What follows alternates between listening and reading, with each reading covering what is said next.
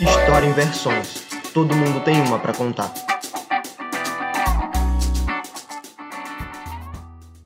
Olá, seres humanos! Eu sou Matheus, poeta historiador, e antes de gravar esse podcast eu coloquei sal grosso na porta do quarto. E vamos falar sobre temas macabros, Fernando. Olá, seres humanos da Pangeia. Aqui é o Fernando, historiador, e hoje para acompanhar a gente nessa aventura vamos chamar Sam e Jim Winchester, porque os demônios do Brasil ainda existem. Porra, referência cult. É, pois é, né? Não podia perder essa. Hoje a gente tá começando, é o primeiro episódio diferente, a gente tá começando a diversificar os temas do nosso podcast. Estamos gravando outros, sobre outros temas gerais, mas hoje, assim, é sobre o Brasil ainda, é, um, é geral, mas é sobre o Brasil ainda, que é sobre os demônios que assombraram e ainda assombram o Brasil, quem sabe, né? Monstros e demônios, né? E a gente se baseou no livro da Mary Del Priori, que foi Histórias da Gente Brasileira, volume 1, para falar um pouco sobre, sobre esse tema.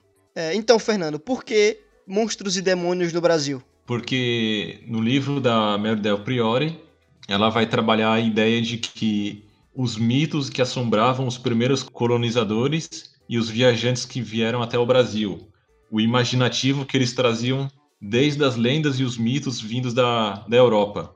Exatamente, né? O, porque, tipo, era o novo contato do europeu com uma região totalmente desconhecida da, do, do imaginário deles. Então, um lugar que eles nunca viram na vida. Com seres que eles nunca viram na vida. Então, é tipo você viajar para um lugar que você nunca foi na vida e tipo ficar imaginando o que se tem por lá. Era a mesma coisa, né? Ele, ele, eles queriam saber se no novo mundo que eles encontraram seriam habitados por seres que descenderiam de Moisés ou seria o endereço fixo do demônio e por isso mesmo uma fábrica de monstrengos em permanente produção. É por isso que ele que quando eles chegam no Brasil, ali século XVI, claro que esse, essa ideia de monstros se perpetua por mais tempo, mas ali quando eles chegam no, os portugueses, os europeus chegam nas, nas Américas no século XVI, eles começam a idealizar é, pensamentos, principalmente com o choque de cultura com as culturas indígenas, onde também possuem deuses, também possuem mitos,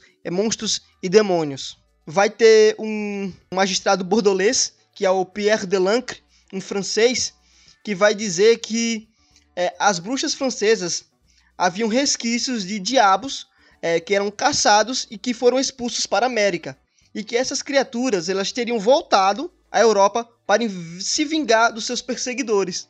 Ou seja, existiam algumas bruxas que tinham demônios da América. Olha que ideia maluca essa, de que a América seria tipo o inferno, onde ficariam os demônios é, expulsos da Europa. Tinha uma, uma ideia muito louca que, sabe-se lá quem, caçou alguns demônios por aqui, mataram eles. Aí esses demônios mortos aqui na, nas Américas ressuscitavam na Europa, ou melhor, meio que ressuscitando e possuíam as mulheres da Europa, e daí seriam a origem das bruxas de lá. Ou seja, uma tremenda viagem. E, Fernando, não, não vai ser só esse cara, vai existir vários relatos de vários outros navegadores é, que vão vir para o Brasil, que vai contar várias histórias sobre o Brasil, como um deles vai ser o Theodore de Bry, que é um protestante que é originário da Bélgica e foi autor de uma enorme coleção denominada Grandes Viagens, na qual ele colocou a técnica de desenho e reprodução a serviço do testemunho de viagens e de suas navegações. Ou seja, ele desenhava, ele representava em imagem, em desenho,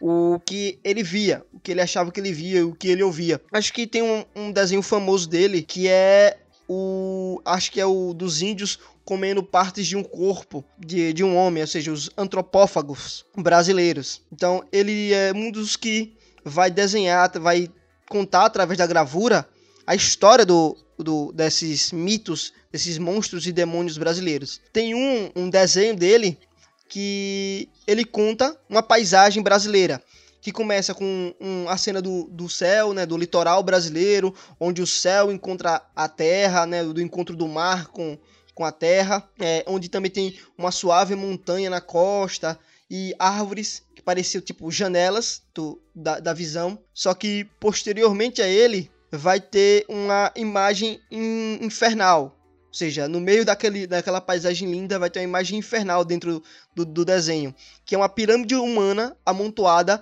por corpos atormentados, onde um deles se inclina sob os golpes deferidos por um monstruoso e sarcástico demônio, soberbamente enfeitado com asas escamosas, chifres, garras, cauda bifurcada, coxa peluda e sexo ornado com uma cabeça satânica. Ele parece cristalizar todos os vícios. Dois outros monstros rasgam o céu. De olho em suas vítimas, um meio pássaro, meio serpente, tem a pele coberta de escamas e um bico pontudo.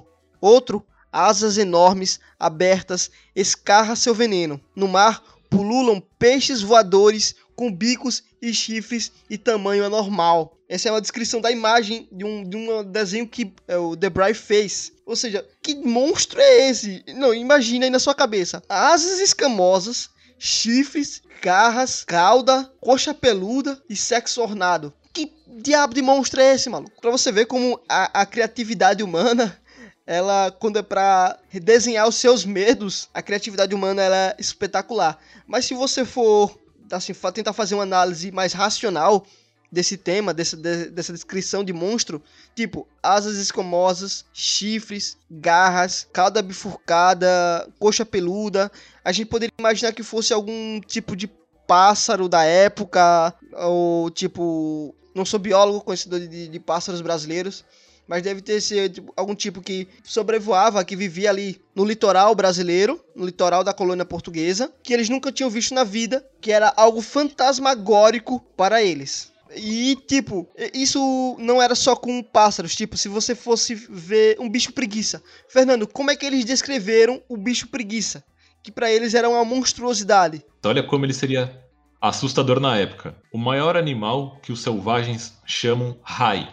É grande como um cão d'água, com a face de um macaco próxima daquela de um homem. O ventre pendente como de uma porca, prenhe, o pelo cinza esfumaçado como o da lã do carneiro negro a cauda bem curta, as pernas peludas como as um, do urso e as garras muito longas. A Mary a priori explica no livro né, que ninguém ia adivinhar com uma descrição dessa que por trás dessa horrenda criatura estaria apenas o inofensivo bicho preguiça. Então você vê, para nós que hoje em dia temos acesso a outra, outros tipos de mídia, nós vemos como é um bicho preguiça, né? Imagina você, um cidadão lá da Europa, do, do chamado Velho Mundo, aí você vê a descrição do que os que viajaram para as Américas trazem de lá.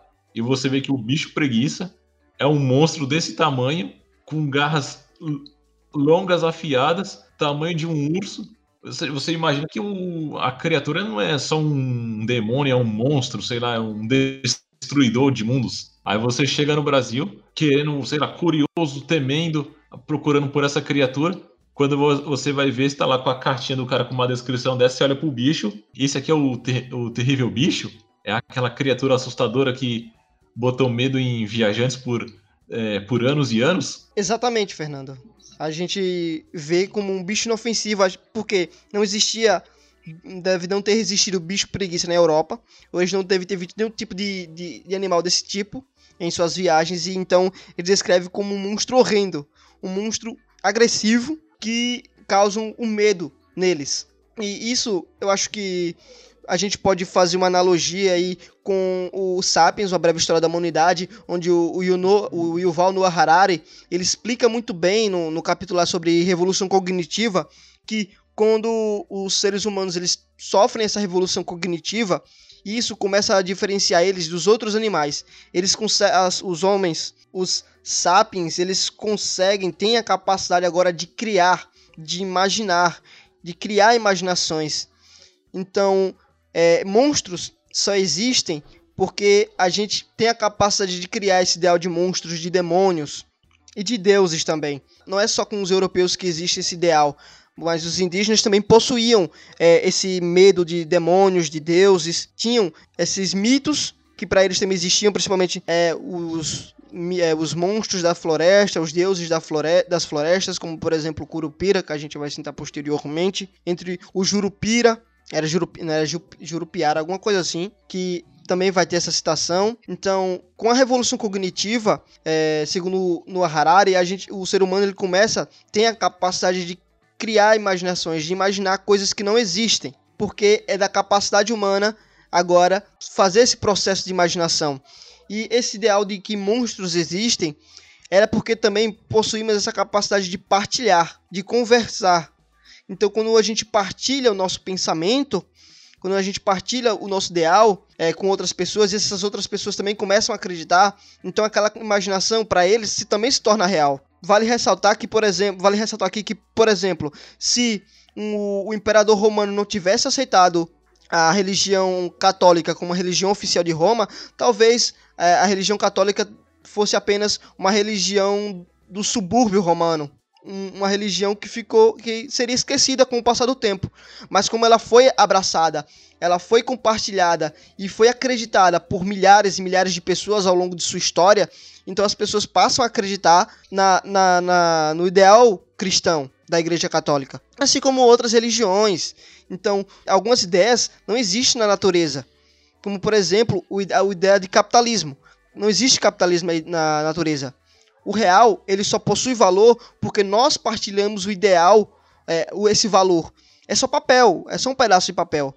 O valor atribuído a ele é nós que atribuímos. Não existe dinheiro na natureza. Então, essa aqui é só uma analogia para a gente falar um pouco sobre essa questão dos, dos medos, dos monstros e dos demônios eles só foram possíveis serem citados porque e acreditados porque várias pessoas partilhavam desse medo, dessa, dessa criatura, desses monstros que existiam no mundo, principalmente na América. Isso mesmo, Matheus. E eu tava pensando aqui enquanto você falava que uma grande parte desses temores, desses mitos só cresceram mais, é, mais ainda porque as pessoas daquele, daquela época, daquele período, eles não tinham acesso a, a, viagens rotineiras como nós fazemos hoje em dia, certo? Não era possível Exatamente. um cidadão sair da Europa, dar um passeio aqui nas Américas e voltar, porque o, o que eu quero dizer é assim: por mais que a pessoa, no caso, que estava descrevendo a, a, o animal em questão pudesse exagerar um pouco, ela estava, em algum momento, ela estava vendo o animal com os próprios olhos. Ela sabia, por exemplo, que esse bicho preguiça da descrição nunca ia matar ela. Então, esses mitos eles só foram mais reforçados ainda quando chegaram na Europa, porque a, a população via uma descrição dessa e realmente acreditava que um, uma criatura desse porte ainda existia por aqui, com, com esse nível de ameaça. Exatamente, né? Tipo, eu nunca vi, mas tem um cara que veio lá do, do, do outro lado do Atlântico trazendo para a Europa essa ideia de que, que seria esse monstro. Então, eu nunca vi, mas aquele cara viu, então ele tem uma credibilidade para falar porque ele foi lá, ele viu, então eu acredito nisso. E tipo, ele conta de um jeito, só que a nossa imaginação imagina de um outro jeito. É tipo aquela brincadeira do telefone sem fio. Você vai passando, vai passando e quando chega no final a história já é outra, já é totalmente modificada do que a gente já ouviu, é, que do que foi realmente ouvido no começo lá, do que foi criado no começo até o final da história. Ou é como aquele ditado, né, que é, cada conto aumenta um ponto, não é algo assim? Acho e quando é a história, a história vai a história vai passando de pessoa em pessoa, cada um aumenta um detalhe. Então, por exemplo, a descrição veio, vamos imaginar aqui a, a descrição do animal veio que ele tinha garras longas, o que é um fato verdadeiro. É, exatamente. Aí ele conta a história para um e cita as garras. É, pessoa para quem ele citou vai contar a história para um, uma terceira, só que aí já bota asas no bicho. Aí a história vai se explorando, cada um bota um detalhe. Aí nasce uma cauda enorme, nasce os chifres e por aí vai. No final você já tem um demônio completo de, é, na descrição. Exatamente. Você vai aí criando, vai, é, vai criando seu pequeno monstrinho. Você vai juntando um pedaço de um, a ideia de outro e vai criando esse, esse monstro aí, esse demônio que, que vai existir em território tupiniquim.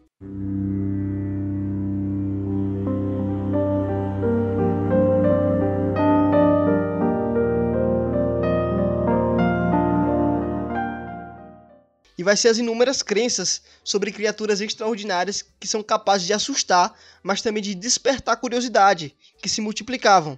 É, Acreditava-se existir entre a Venezuela e as Guianas uma família, olha só, uma família de homens que não tinham cabeça, mas tinham olhos no tórax. O Sir Walter Helliger que levou em 1585 o tabaco para a Europa, dizia ter visto esses seres localizados como moradores de Caora.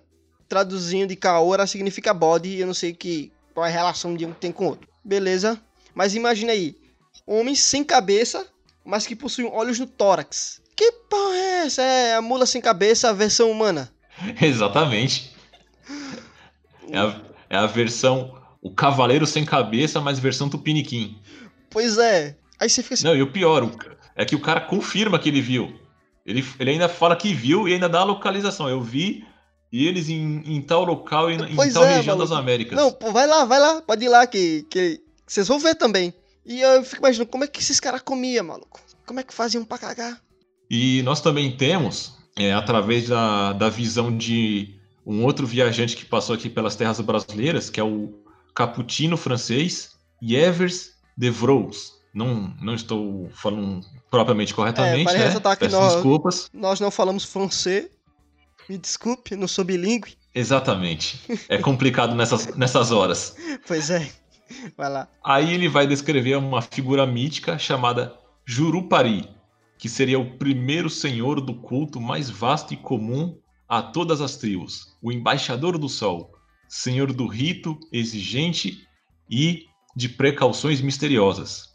Ele, é, esse ser, essa criatura, ele vai surgir como uma fonte de terror para todos os tupinambás com o qual esse homem francês conviveu e que também vai sofrer uma diabolização por, por parte dos padres catequistas também. E aí ele vai dar o que seria uma descrição de, dessa criatura. Então ele fala assim que pensam que os diabos estão sob o domínio de Jeropari, que, que era criado por Deus e que por suas maldades Deus desprezou, não querendo mais vê-los, nem aos seus. Dizem que Jeropari e os seus acólitos têm certos animais que nunca se veem, que só andam à noite soltando gritos horríveis que abalam todo o interior, e por isso chamam eles de Su-Joropari, animal de Joropari, e creem que tais animais servem como aos diabos, ora de homens, ora de mulheres, e por isso nós os chamamos de sucubus e incubus,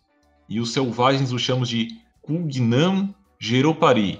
Aí tem a descrição: a mulher do diabo e Aldiropari, o homem do diabo. Então você vê como toda uma mitologia acaba sendo criada, é, baseada em, em coisas que eles encontravam aqui nas Américas, e eles não sabiam exatamente como descrever, então eles acabavam nessa tentativa de ilustrar os fatos, porque eles tinham que narrar tudo o que eles encontravam aqui para os que estavam na Europa, né? Então eles Exatamente eles iam fazer essa descrição, mas acabavam criando uma nova mitologia em cima de tudo isso. Então você vê, se você pegar uma parte dessa descrição aqui, você pode imaginar, ó, eram certos animais que nunca se veem, que só andam à noite, soltando gritos horríveis. Aí você pode especular um pouco. Você é um viajante de uma outra terra, você chegou em um literalmente um novo mundo, desconhecido para você, você faz contato com um, um, grupo de seres que você nunca viu, que no caso eram os nossos indígenas, e aí você começa a conviver com eles, você vai vendo os, os mitos em que eles acreditavam, começa a perceber uma nova fauna de animais, e nas suas primeiras noites lá, né, nessas florestas, você escuta todos esses animais em ação. Imagine o medo que era dessas pessoas ouvir os gritos desses pássaros, desses, sei lá, onças e demais animais que tinham à noite. Imagina o terror que era para essas pessoas imaginar que tipo de criatura estava emitindo aquele som. Só isso já explica metade dessas descrições malucas que a gente encontra. Exatamente. E, e, vale ressaltar que essa ideia do. Porque tá no. no é uma linguagem indígena. É, Geopari, né, como você leu, mas hoje a gente chama, é, tem uma denominação que é chamada de Jurupari, que é o mesmo nome, só escrito de, de, e pronunciado de, de, forma diferente. E esse Jurupari, que é um, um, um demônio indígena, então, ou seja, você pega essa descrição desse capuchinho francês que entra em ele deve ter entrado em contato com, com, com alguma tribo indígena, com aqueles indígenas que davam para ter algum certo tipo de contato e falado e, e, algum e esses indígenas deveriam ter contado a ele alguma história sobre o Jurupari. E então ele começa a descrever sobre essa, essa ideia do, desse demônio é, indígena.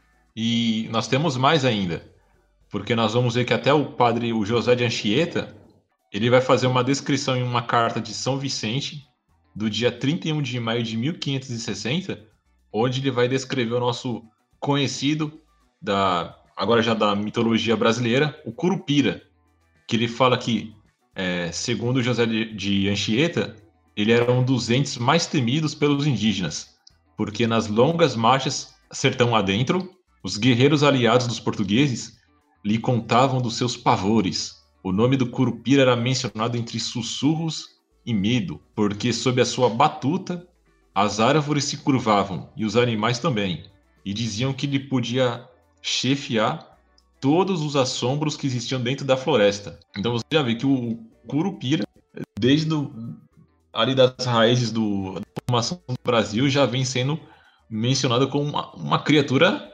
até perigosa, que você não podia fazer uma viagem pelas matas que você tinha o temor, o Curupira vai aparecer, e quando ele aparecer, ele vai trazer uma legião de sombras e medos para todos que, é, que estiverem ali.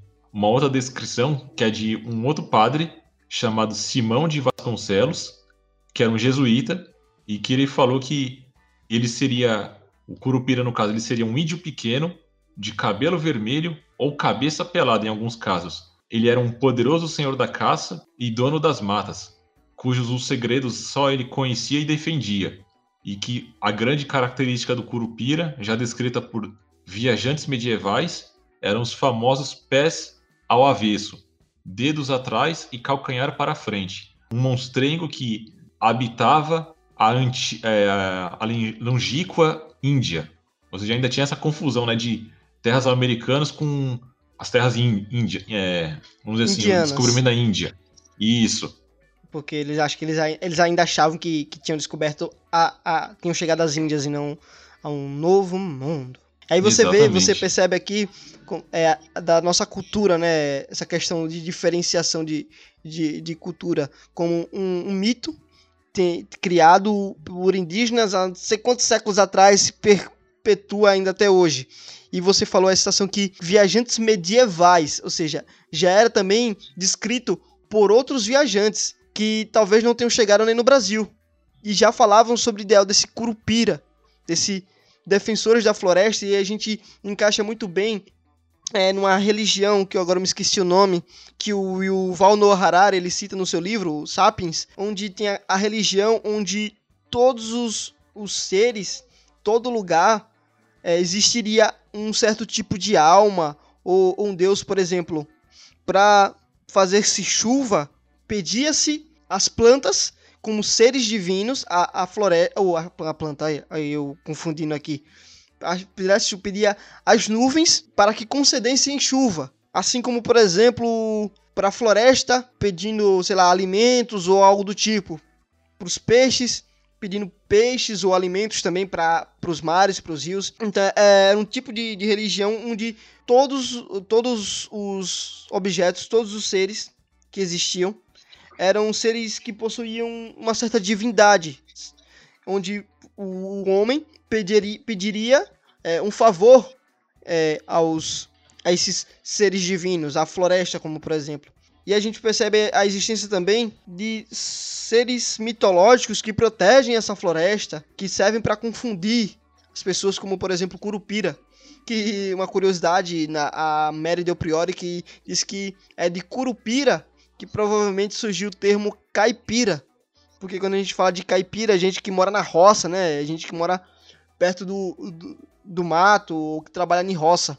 Então você vê aí essa, essa analogia de curupira, um ser da floresta, de caipira, que é um ser que vive no interior, no mato, né? Isso mesmo. E você vê ainda, é, nessa descrição desse padre Simão de Vasconcelos, que ele registrou tudo isso em uma crônica chamada, é, uma crônica da Companhia de Jesus, no estado do Brasil, é, 1663. E uma coisa que eu estava vendo no livro da Mary Del Priori, nessa, é, nessa parte, você vê que ele faz uma descrição que ela coloca no livro, que é assim, que é uma coisa que chama atenção, ó. Essa casta de gente nasce com os pés às avessas, de maneira que quem houver de seguir seu caminho há de andar ao revés do que vão mostrando as pisadas. Chama-se Matuius. Ou seja, dá até entender que não era só um curupira, mas era um, um grupo deles. Uhum. Como se fosse uma, uma pequena tribo que ele encontrou. Ele encontrou um, uma determinada tribo. Podemos supor que, pela maneira deles caminhar, o jeito deles traçarem as trilhas, dava essa impressão. E aí nós já temos até uma pequena raiz pro mito do, do próprio Curupira. Pois é, né? Surge essa, essa ideia do, do Curupira.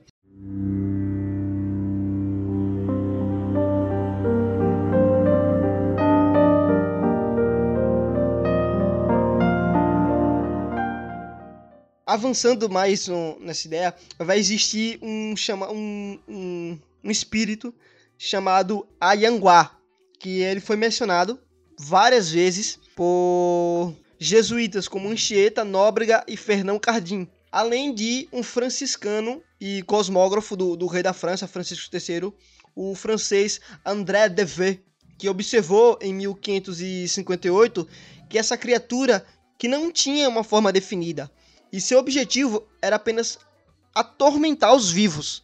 Ou seja, é aquela criança desgraçada, aquele criança infernal que a gente chama de demônio. É, é, é o Ayanguá no, nos tempos contemporâneos. Aquele criança infernal. Que criança não é de Deus. E tem uma descrição de como seria o comportamento desse, desse espírito. A descrição é assim, abre aspas. Vem, muitas vezes, um mau espírito, ora numa forma, ora em outra o qual nomeiam em sua língua Agnan, que seria tradução em Ayanguá, e os persegue frequentemente, dia e noite, não apenas a alma, mas também o corpo. Ou seja, o cara vive perseguido pelo resto da sua vida por esse espírito infernal, que hoje nos tempos contemporâneos a gente chama de agiota, que é aquele pessoal que não sai da sua cola até você pagar. É, essa do agiota foi, foi muito boa, viu?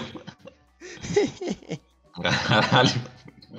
E nós vamos ter outras descrições também, como a dos monstros marinhos, que eram vistos ao vivo e a cores no litoral de São Vicente. E quem vai descrever esse vai ser um, um homem chamado Gandavo, não é Gandalf é de Senhor dos Anéis, é Gandavo, e ele vai escrever isso em sua história da província. Hoje, hoje, hoje a referência do mundo geek tá osso, viu? A referência tá, tá surtindo ao longo do texto, amigo. O que, que eu posso fazer? O nome dos caras é o nome dos personagens, praticamente. E aí ele vai contar isso na sua História da Província de Santa Cruz. E aí ele descreve assim: Foi causa tão nova e tão desusada, aos olhos humanos, a semelhança daquele feiro e espantoso monstro marinho, que nesta província se matou no ano de 1564, que ainda por muitas partes do mundo você tem a notícia dele. Não deixarei, todavia, de dar aqui outra vez, relatado por extenso, tudo o que acerca disso se passou. E aí ele vai, né, pegar esse monstro que, né, que diz que é um, um, monstro marinho e ele vai fazer uma descrição natural de como ele seria. Aí ele fala que é, seria cabeça e focinho de cão, teria seios femininos, mãos e braços humanos e patas de ave de rapina. Aí você fala, que diabo esse cara tava vendo? Para ter essa descrição. Meu amigo, o chá de cabeça... cogumelo tava ó em dia.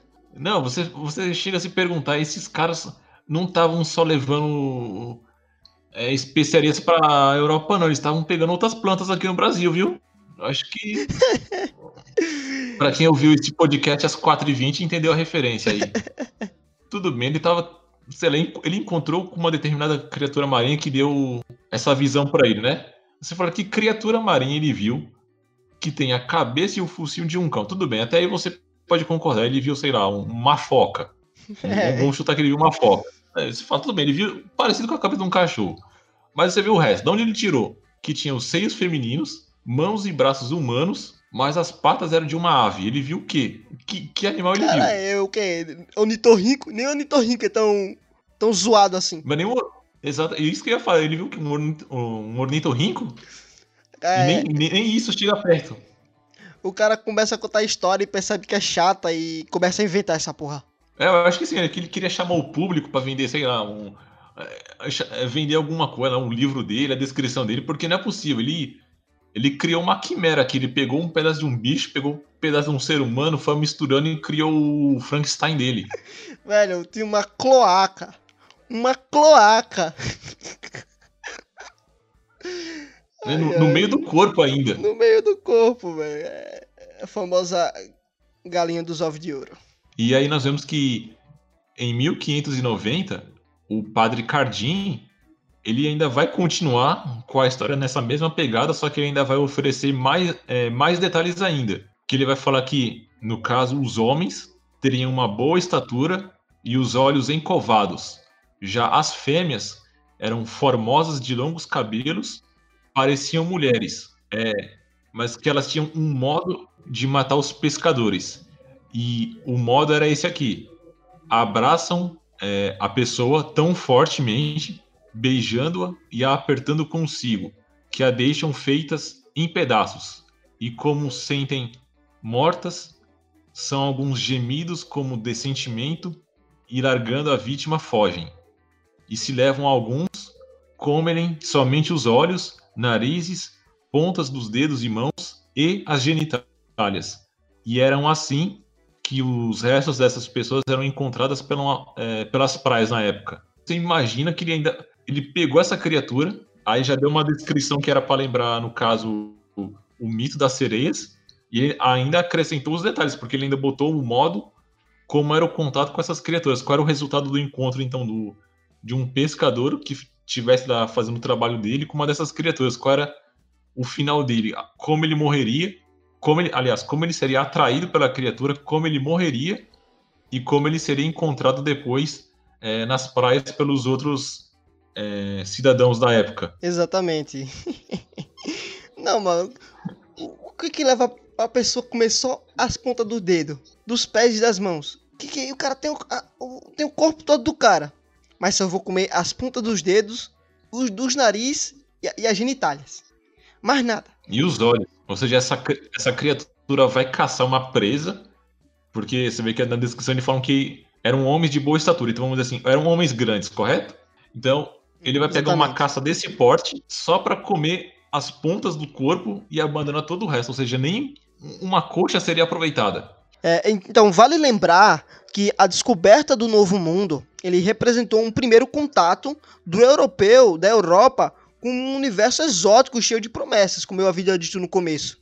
E que foi durante os anos, os longos anos dos quais se desenvolveu a exploração das terras americanas, desse novo mundo, que aventureiros e conquistadores estavam convencidos de ter chegado, de ter achado o jardim onde Adão e Eva foram criados e de onde depois foram expulsos. E até Colombo, em seu diário, confirma esse, esse ideal de paraíso, onde, ele, onde no seu diário ele diz: As árvores são tão belas e doces que pensamos estar no paraíso terrestre.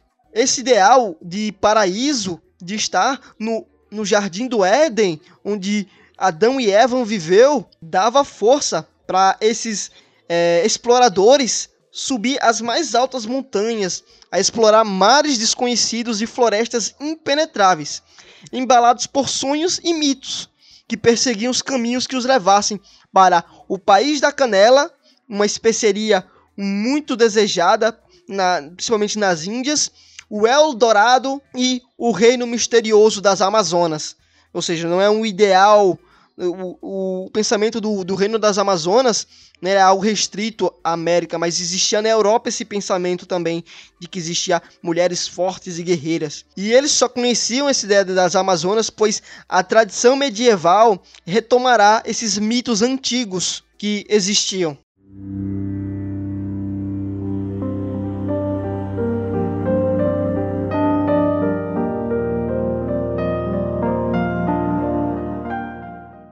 E nós vamos ver que é, no livro dela ela descreve da, que as narrativas lendárias sobre os confins do mundo eles tinham representações de paraíso, mitologias indígenas e mais umas centenas de outras que todas elas reunidas ajudavam na longevidade da criação de alguns mitos, como no caso dessas guerreiras amazonas, que a história vai revisitar elas desde a época do Alexandre o Grande depois tem as crônicas de cavalarias, conhecidas de todos os conquistadores e viajantes, e que todas elas não só desenvolviam uma história é, em comum, mas como eles iam pegando, vamos dizer assim, detalhes de outras lendas iam, iam se fundir em uma só. Ou seja, nós vemos que a lenda, no caso aqui do, das Amazonas, ela é quase que um, um, mito ancestral que passou de grupos em grupos de, é, de seres humanos ao longo da história e que em cada uma dessas versões eram sempre a, mesma raiz, que eram as mulheres guerreiras é, destemidas que enfrentavam os homens e só tinham variações em como elas eram apresentadas de história em histórias. Então nós vemos que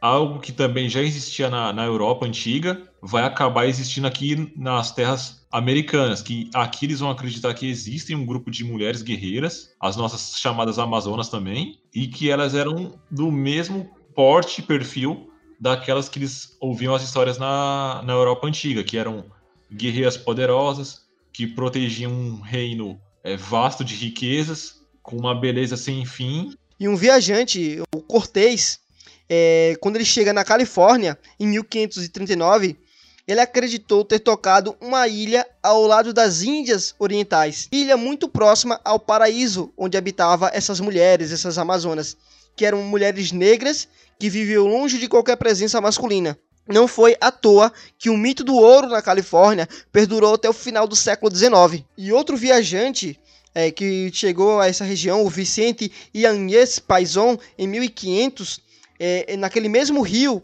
é, que os cronistas antanho denominaram que seria que ele seria aquele rio lá, o Rio Gange, onde eles acharam ser o Rio Ganges, chamou de denominaram de o monarca das águas, é, aquele rio, a fênix dos rios, o que eles confundiu com Ganges, deu precisamente nome às Amazonas, ou seja, onde era o Rio Ganges, que eles achavam que tinham chegado é, no Rio Ganges, na verdade era o outro rio, que não era o Rio Ganges. E daí eles denominaram, deram o nome de Amaz as Amazonas. Ou seja, doideira braba. Você acha que tá em um lugar, mas você não tá, você tá em outro. Assim como o Colombo achou que tinha chegado na, nas Índias. E tem essa, toda essa confusão. E o pessoal dá nome a coisa que, que não é onde eles achavam que estavam. E assim vai, e a história é isso, até ser, ser desconstruída através de livros e textos. E tem, um, tem uma história. É, é uma tremenda, é uma tremenda troca, né? Porque até vamos dizer assim, a, até a verdade ser revelada, é uma tremenda confusão geográfica, porque não se tinha um GPS, vamos dizer assim. Então todo mundo achava que tinha chegado num lugar, mas estava em outro. Aí eles começam a ver criaturas que até então nunca viram nas regiões onde eles viviam. E aí começam a descrever das formas mais bizarras possíveis. E como eles acreditavam que estavam numa tal região, os mitos daquela região deveriam ser verdadeiros. E aí tudo acabava se tornando uma realidade. Exatamente. Porque, como esse mito das Amazonas, eles eram uma coisa que vivia mais na Europa, Grécia Antiga, e que você vê que foi migrando literalmente de continente em continente, porque até aqui nas Américas elas vão nascer. Exatamente, né? E esse mito das Amazonas, ela vai se transformando ao longo da história. E, e também com os viajantes, né? Tipo, o, um dominicano, o Gaspar Cavarral, ele, depois de uma entrevista com um indígena, ele começa a uma descrição das peripécias de, de, dessas grandes senhoras, como eram chamadas, dessas amazonas, que confirmavam, onde ele confirmava a tradição do mito grego, onde são muito brancas e altas, têm cabelos compridos e trançados ou revoltos na cabeça, e são muito membrudas e andam nuas em voltas apenas de couros tapando suas vergonhas com seus arcos e flechas nas mãos, fazendo guerra como dez índios. E ele conta, descreve como foi esse confronto com quando eles entram em encontro com, com alguém, com algum inimigo, principalmente homem, né? Onde ele vai dizer que quando as mulheres elas pegam é, algum inimigo e prendem, elas vão ser muito cruéis com essas pessoas, porque segundo a descrição, é, elas pegariam esse, essa, esse homem, pendurariam de cabeça para baixo em uma árvore e começariam a, a, jogar flechas nele, jogar lanças no, no, no coitado lá pendurado. Depois, elas acenderiam uma fogueira e, diferente do, dos antropófagos brasileiros, elas cozinhariam o, o, o homem até ele virar cinza. Então, era eles, esses os viajantes, eles se fascinavam por, por essas, essa estranha combinação, né, de mulheres guerreiras, cruéis e ricas, né? Porque diziam que, ela, que na região das Amazonas elas eram ricas em ouro, elas se banhavam de joias de ouro, entre outros elementos que ornamentavam seu corpo à base de ouro. Vai a, famo também... a famosa lenda do Eldorado. Exatamente, né? O Eldorado, o, o, o ouro prometido. É, segundo o relato do, do, do Cavarral, o Jurupari, né, que a gente já citou aqui, que é o herói dos povos da floresta, tinha na sua infância arrancado o poder da mão das mulheres para devolvê-lo aos homens e matará sua mãe, pois ela ousará encarar as flautas sagradas. Também nas culturas indígenas se encontravam mitos que punham o mundo de cabeça para baixo. Ou seja, existia várias histórias e lendas. Imagine um, uma junção de um mundo completamente cristão. Aliás, é, muitos se utilizavam da, da Bíblia como base para confirmar essas histórias, tá? Claro que não eram todas, mas uma boa parte dessas histórias era utilizada a Bíblia para confirmar elas. Então você imagina a junção do cristianismo com o mito indígena, os mitos indígenas. Ou seja, alguém que acredita em deuses, em demônios e outros também, só que diferentes, que se juntam. Imagine a mistura que isso dá, salada de, de, de monstros, deuses, demônios e, e, histórias que isso vai dar. É, sendo que, querendo não, ou não, que não se pode dizer que foi por maldade no caso, mas uma parte desses, dessas descrições foram feitas por homens de ordens religiosas. Então você pensa. Exatamente. Aquele, te, aquele temor bíblico de é, ou céu ou inferno, certo? Aí você começa a receber relatos de homens religiosos dizendo que encontraram esses demônios. Quem é que não ia seguir a cartilha ao pé da letra? Pois é, tipo, homens eram homens da religião, eram quem? Franciscanos, eram capuchinhos, eram jesuítas, pessoas de, de fé, pessoas que entendiam, que dominavam sobre o assunto. Então, se um jesuíta falava sobre demônios, sobre isso, então as pessoas acreditavam na credibilidade do, do jesuíta, do rapaz que representava Deus. E aqui é, acabei lembrando que durante a escravidão, vários é, cativos que foram escravizados e trazidos para o Brasil, muitos se jogavam, preferiam, é, dos, das embarcações dos navios negreiros, né? Preferiam morrer, se jogar do navio, do que vir ao Brasil. Porque existia nessa né, história de que eles seriam comidos vivos, dos monstros que existia, entre outros mitos. E existia também um mito que foi utilizado, não mito, mas uma crença dos cativos africanos que foi utilizada por, pelos europeus para forçar eles virem para suas colônias, é que na cultura da, da África existia uma, um crédulo de que se o corpo, se o homem fosse cortado em vários pedaços, fosse retalhado, e a sua alma não iria para o paraíso, algo do tipo, ou seja, a sua alma não, não, não ficaria em paz, pois acreditava-se que isso só aconteceria se o corpo estivesse intacto. Então muitos ameaçavam os africanos de retalhar seus corpos caso eles não fossem para sua, suas colônias do outro lado do Atlântico. Um parêntese, assim, uma curiosidade que eu acabei lembrando sobre, sobre esse tema.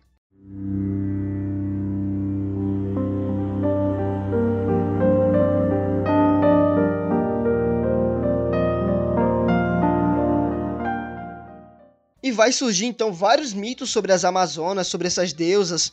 Vai ter até uma parte em que alguns viajantes vão dizer que na verdade elas desistir, é, os, algumas Amazonas vão se relacionar com o homem porque vão esquecer os as suas ancestrais, o dilema das suas ancestrais de começar a se relacionar com homens porque vão se cansar dessa vida e algo do tipo. Quanto mais se conhecia do novo mundo, mais longe a, a lenda se estendia ou se transformava, ou seja, começava de um jeito, parava de outro jeito, era uma zona da pega. Então que a partir do século XVIII, que alguns, que os viajantes vão mudar. Não vai ser mais viajantes que vão atrás do Eldorado, da, da, da Terra da Canela, ou algo do tipo, ou as Amazonas.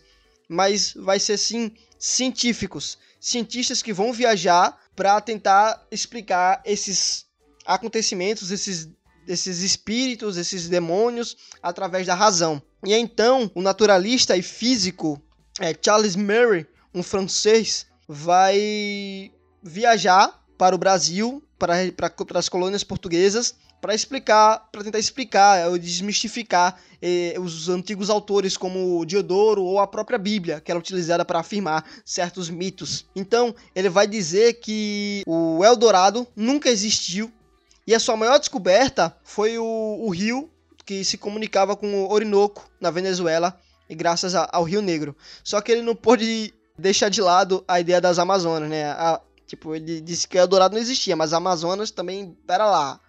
Não, também não é tudo. Ele vai dizer que não era porque não tem vestígios da República das Mulheres que não significa que ela tenha existido, né? Que na verdade, é, segundo o francês, era, essas mulheres eram uma nação de nômades, não é isso? Isso mesmo, elas eram uma nação nômade que teriam existido pelas Américas no caso, só que elas não tinham, diferente das descrições anteriores, elas não tinham tantas cidades fixadas em um determinado ponto, elas eram mais viajantes, elas estavam sempre se mudando de local, justamente para evitar é, ter toda hora uma zona de conflito com as tribos onde os homens existiam. Então, a maneira de viver delas seriam mais errantes. Elas tinham os encontros com alguns determinados grupos de homens é, para gerar as novas guerreiras, mas posteriormente a isso elas se afastavam e iam para outras regiões das Américas, sempre mantendo uma movimentação. Exatamente. E vai existir outros mitos de que é, é, as Amazonas tiravam, cortavam dos seios. Outros vão dizer que não, elas não cortavam os seios, que elas tinham os dois. E outros, como esse aí, esse do, dos, seios, dos seios, né? Do, que trazido pelo cosmógrafo andrés, o francês, o André TV, que vai explicar isso no, na viagem, em histórias, história de uma viagem à terra do Brasil, no, do século XVI. Então, vai existir imensas histórias sobre o Brasil. Então, o cientificismo vem para tentar dar luz ou razão a toda essa história de mítica, né? Dessa junção de histórias, né? Do, do pensamento cristão, do, dos seus mitos, do seu Deus, dos seus demônios e anjos, com o mito com os mitos indígenas, né, com os seus é, demônios das florestas, os seus monstros, os seus deuses, o, os seus pensamentos, a sua cultura, o seu imaginário, a junção de um imaginário europeu, cristão e do e imaginário indígena. Imagine a mistura salada que isso dá, juntar culturas diferentes para falar de demônios, de monstros que surgiram durante, durante toda a América, as Américas portuguesas e espanholas também, sobre esse tema. Então a, a ciência ela vem para dar um fim nisso tudo, né? Nesse, nesse tema, né? Sobre, uh, sobre essas lendas, mitos, é, mitos. sobre essas lendas, sobre esses mitos. É, Eles vêm para pontuar tudo, para, por exemplo, é, finalmente, é, como os, os antigos viajantes vinham para é, desbravar tudo atrás de riquezas, eles vieram aqui para des, é, desbravar o conhecimento, porque de uma forma bem pontual eles iam separando, ó, isso aqui vai se encaixar realmente no mito, porque tem base indígena, base europeia, tal, tal, tal, tal. Já isso aqui é totalmente mentiroso, ó, porque essas tais criaturas que vocês descreveram não existem. O que existem aqui são outros animais diferentes do que nós conhecemos, mas que são apenas outras espécies de criaturas. Exatamente, né? Então é isso, acho que a gente conseguiu aqui abordar bastante esse tema. E, Fernando, você tem mais alguma consideração a fazer? Só como consideração que tomem cuidado quando vocês andarem por aí nas ruas escuras e vocês verem por acaso em algum poste pendurado um bicho preguiça. Porque, Exatamente. como vocês viram nesse podcast, ele é uma criatura de extrema violência e ele vai seguir você até a sua casa. Então, tomem cuidado, caros ouvintes. então é isso. É, muito obrigado por ter ficado aqui até o final. Divulgue esse, esse podcast, esse episódio com seus amigos que tá aí de bobeira. Então você tem o que fazer. E siga a gente nas nossas redes sociais, no Instagram, arroba História em Versões. Siga a gente nas redes de distribuição do nosso podcast, é, Spotify, Deezer, Google Podcasts, Apple Podcasts, Castbox e entre outros. Então é isso, muito obrigado pela paciência por estar aqui. Valeu, Fernando, obrigado novamente. E é isso. Tchau, valeu. Tchau, valeu.